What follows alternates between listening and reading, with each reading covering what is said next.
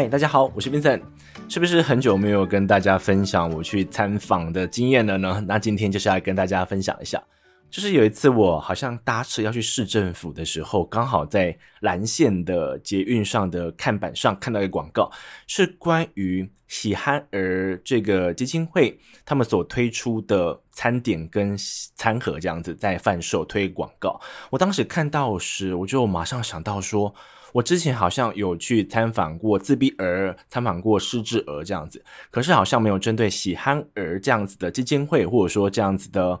非营利组织下去参访，所以我觉得这是一个蛮好的机会，同时也可以看到说他们是如何去教导这些憨儿们将这些。点心或者说饼干，就跟这些食物给制造出来的。后来我就去联系他们，跟他们约定时间之后，那一天我就去他们新北市的庇护工坊去工庇护工厂去参访。去了那一天，我觉得我 先被他们的这个客气给吓了一跳，因为他们特别为我准备了一个会议室，专门找到里面一个叫做应该说是里面的就业辅导员，为我介绍这个庇护工厂。为这些憨儿们所做的事情，我一刚开始的想法是想说，这个庇护工厂应该是这些憨儿们，他们来到了某个阶段之后，他们需要个地方可以待着，然后这个工厂就会教导他们必须要的技能。后来我听到他们讲，我才知道这个庇护工厂它的存在的意义，或者说他们所做的事情其实是更加多的。他们首先讲到一个最大问题。今天一个憨儿在高中毕业之后，有可能他就没有下一个落脚处了，所以庇护工厂的出现就变成了这些憨儿们的一个很棒的选择。因为当他们今天来到这个庇护工厂时，庇护工厂会先根据他们的程度来为他们去分配他们可以待在的地方。例如说，假设今天这个憨儿他的手部可精巧的。一些动作可以做到很精细的话，那就可以安排一些可能，例如说在折那个我们去买吐司的时候，吐司上面的那个塑胶袋不是都会很多很漂亮的折痕吗？他就可以去安排这些憨儿们去做这份工作。那如果这个憨儿他需要比较多的辅导，那就会分配给他比较多那种重复性较高的工作。所以我觉得这一块虽然说听上去它是一个哦，好像就是呃这样做啊。但我觉得那是一个需要无比耐心的事事情呢，因为不不论说是在这个庇护工厂当中我所看见的，还是说我之前在参访的过程中所看见的那些第一线为这些孩子提供服务的老师们，或者说这些就业辅导员们，他们同一件事情。如果你今天发生在你的侄女跟侄子身上，你可能讲一次两次，你认为这个侄女跟侄子应该就要听懂了。可是，在这样的庇护工厂当中，有时候你可能要讲到三次、六次、七次，这个憨儿才可以逐渐了解说，哦，对，我应该这么做才对。就是你要比对待其他的孩子要来得更多耐心，而且你必须要沉得住气的，因为你。在这边你是在工作的，可是与此同时，你要对你的工作负责，但你也要为这些憨儿们提供应该说无限多的耐心。这是我对于这些第一线服务的人员非常非常敬佩的地方。第二个呢，就是他们，我刚才不是讲到，就是他们在高中毕业之后，就变成了他们下一个落脚处。那第二个问题是说，一个憨儿他所拥有的社交圈，其实比我们所想象的。还要小很多，同时间他们的休闲活动也很少。他们直接告诉我，如果今天庇护工厂不为他们去安排休闲活动，或者说一些户外活动的话，这些憨儿在下班之后，或者说在周末的时候，他们就是看电视看一整天，看到累，看到想吃饭才去吃饭睡觉这样子。他们没有其他的休闲嗜好。那当时我的疑惑就是想说，哦，那他们不能够去呃，例如说。去哪里逛一下，或者说跟跟他的同伴去做什么事情嘛？他们就说他们的社交圈其实没有我们所想象的那么的活跃才对。所以这个庇护工厂其实会为他们安排一些休闲活动，甚至是一些他们能够出出出外参访的。而他们出外参访的过程，我听他们讲，我觉得很有趣，就是他们希望我今天带你去动物园玩，或者说带你去一个儿童游游乐园去玩，那不仅只是我们这一趟啊玩得很开心而已。他希望可以从中去教育他们，例如说他们会去设计一些任务，好比说今天第一个任务就是等公车啊，公车来了，我搭上车，那第一个任务环节就结束。那第二个环节就是到哪一站下车换什么车这样子，反正这些。就就业辅导员们会为他们今天要去哪边跟回来建立一整套的任务系统，让孩子有那种边玩边学习边期待的感觉。这是我认为这些孩子非常需要的。那我也觉得这种需求这样子的设计，真的只有非常了解憨儿跟这群孩子的这些老师们，他们才有办法想出这种东西。因为我觉得身为一般大众，我们可能没办法那么贴贴近的，或者说没办法有这样子的环境跟资讯，去很深刻的了解这群孩子的互动方式跟他们所需要的东西。而这样子的喜憨儿基金会他们的存在，我觉得他们就是去填补了这一块。那这些憨儿如果今天都没有这些基金会跟非营利组织下去协助他们的话，我认为他们。遭到的漠视跟他们权利上的遗失，应该是会更多的啊。好，讲到那一次参访，我们 我就在这个就业辅导员他跟我解释完之后呢，我们就去换上服装，换什么服装？换那个防尘衣，加上那个就防尘帽，就是我们很像是在看一些科研的电影当中，不是都会有人把自己弄得像无尘室的感觉吗？哎，那天我就是这样子，把全身包紧紧，洗个手，接着呢要进去他们真正在做这个。饼干跟面包的地方之前会来到一个地方是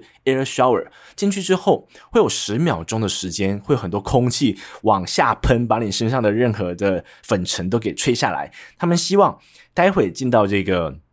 制作的流程这个这个地方，不要让你身上的细菌去感染到这些这些食物了，因为这些食物是那些。支持这些孩子，支持这个基金会的人，今天花钱去购买的，他们希望这个东西它是非常干净，而且它的品质是有保证的。哎，我就经过了这个 air shower 之后，就来到他们里面去参访他们的制作过程。我得讲我第一个心得，第一个心得是，我觉得他们工作比我还认真呢。就是我我看我在里面看到的是，今天一个人可能只是去翻饼干，今天一个人只能只是去包装，今天一个人只是。可能是推个物品，但他们对于自己手上的任务是非常专注的。那种专注是，你不用真的看他的工作效果如何，你看他的眼神跟他的肢体，你会感觉到他是全心全意的想把他这份工作给做完。哇！我当时看到这一幕时，我看到每一个人都是这样子，我就首先先想到自己。我在工作时，应该就是可能呃五成时间在工作，五成时间在发呆吧，然后剩下时间可能也跟朋跟同事在打屁啊。那我的同事们好像也都是差不多，就是好像没办法那么专注于自己的工作。后来我自己再回来之后，我自己在想了，他们今天能够获得这份工作，今天能够站在那边用自己的努力来为这个基金会挣点钱。我认为他们是很珍惜这个机会的。这个珍惜其实可以从他们这个值日生的排版上排排班上看到，因为在他们这个制作工厂的外部，其实有一个地方是写，就是叫便当订便当，旁边就写一个人的名字。诶，我看到这一张表的时候，我就去问这个接待我的人员，我就说这个叫便当的订便当也得太衰了吧？他今天除了工作之外，还要帮大家订便当。那他们告诉我说，这些憨儿们是会抢着要叫便当的。我说为什么会这样子？他们告诉我说，因为他们觉得做这份工作是平常事务所接触不到的，所以他们认为很新鲜。那基金会的人也认为说，如果可以让这些憨儿们去收钱、去找钱、去叫便当，其实可以去训练他们一些在这份工作当中所用不到，但未来可能用得到的。因为就如同任何的这样子的照护非营利组织来说，就是不光是我之前曾经去过桃园那一个乐作创意工坊，或者说今天来到这个地方是喜憨儿基金会，其实他们都希望将这些孩子教导他们技能，教导他们一些生活上的礼节跟礼仪，或者说生活上的必须技能之后，这个孩子能够在几年或者说看得见的日子里，能够走出这边来到职场去工作。那如果你曾经去过一些实体店面，像你曾经来到这个店面的话，你应该就知道。那个接待、那个负责找钱的人，他可能就是憨儿。那这个憨儿他在讲话的时候，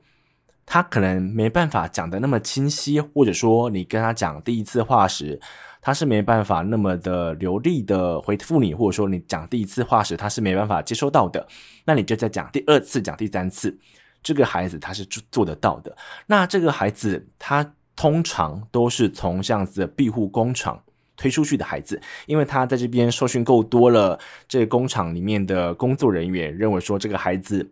他的技能以及他的程度是有办法来到门市做服务的，他就会将他们推到真的职场上。所以，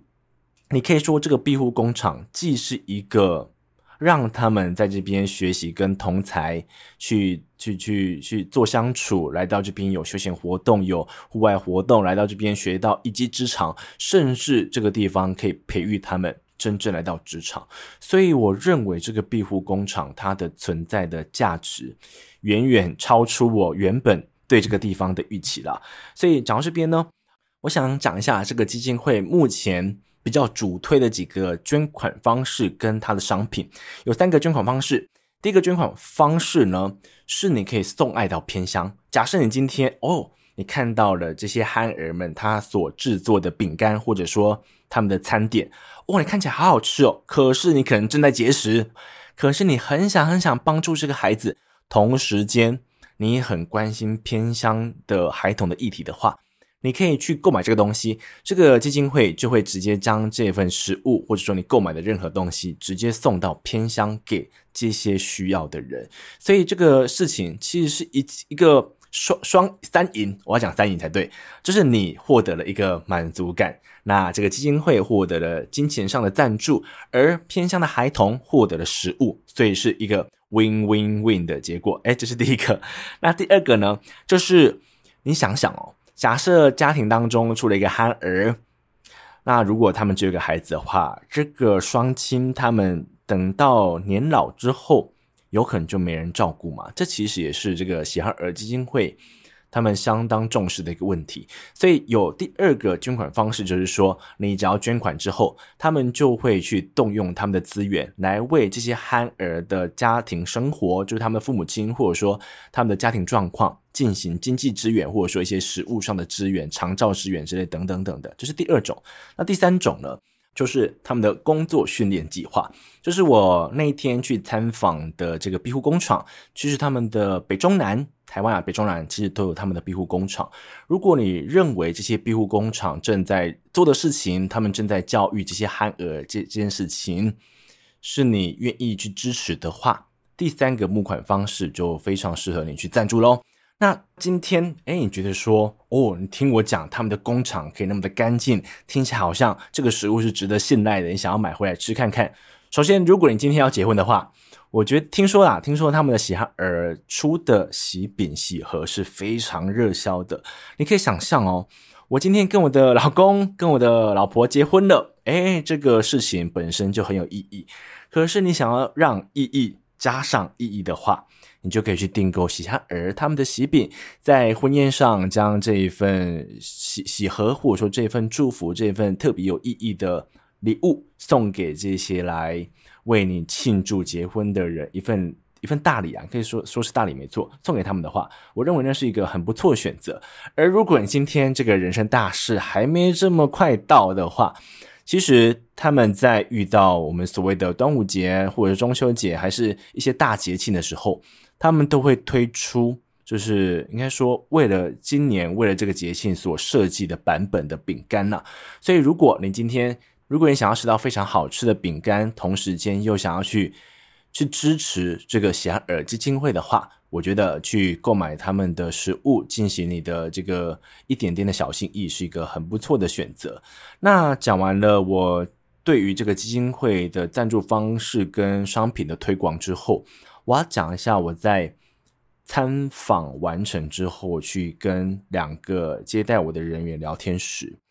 那时候我就问他们一个，我现在想起来有点冒昧，但我当时就问了，我说：“我方便问一下你们为什么会选择来这这里工作吗？”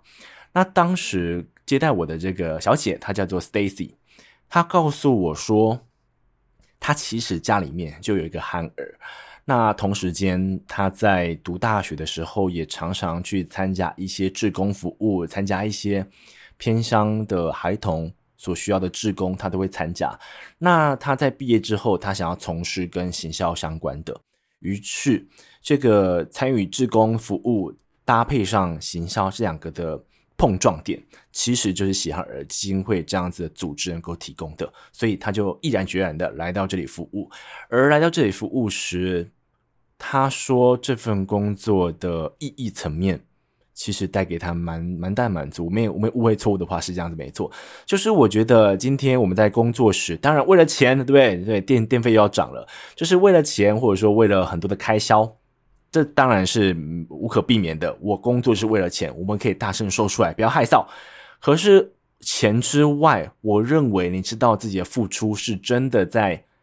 对某些人产生改变，或者说让某些人的生活得到了改善时，那一份满足感，我认为会随之提高。而我就在问了他们这个问题之后。他们就反问我啊，说：“哎，那个文森啊，你怎么没有事没事，怎么会跑来做这个非营利组织的参访呢？” 他问我这个问题时，我还真的想了一下。我其实有稍微回想一下，因为我的母亲是一个很喜欢，应该说很乐于做志工的一个人。我反正我时常可能一个月回去一次的时候，我妈就说：“哎，我明天早上不在家，我要去哪里做志工。”让我觉得我妈这个习惯其实有一点点的影响了我。就是我觉得我妈每次去参加完这些活动之后，她虽然不是带着大把大把钞票回家，但我觉得她获得了很多的满足感。所以我也觉得说，好像做这件事情，它是有一种很难形容上来的喜悦。那就在有一次，我就在想啊，如果我们都得等到在生活当中，你可能要碰到这些的人，或者说碰到这些事情，甚至你在捷运上看到某种弱势族群。你才开始意识到说，哦，对，社会上有这群人，那谁来照顾他们？谁来去维护他们的权益？你只有在这种，或者说我啊，只有在这种时候才会想起这件事情。那对于他们来说是足够的嘛？所以我也在想啊，如果我可以在一个